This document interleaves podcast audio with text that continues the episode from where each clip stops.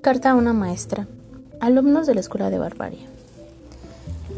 Pues, como ya lo habíamos comentado y como introducción, pues es una obra publicada desde 1967 eh, que fue publicada por ocho muchachos alumnos de la Escuela de Barbania en la que pues hace referencia a, las dificultades eh, que existen en el sistema educativo en que el que más tiene es el que tiene una mejor educación.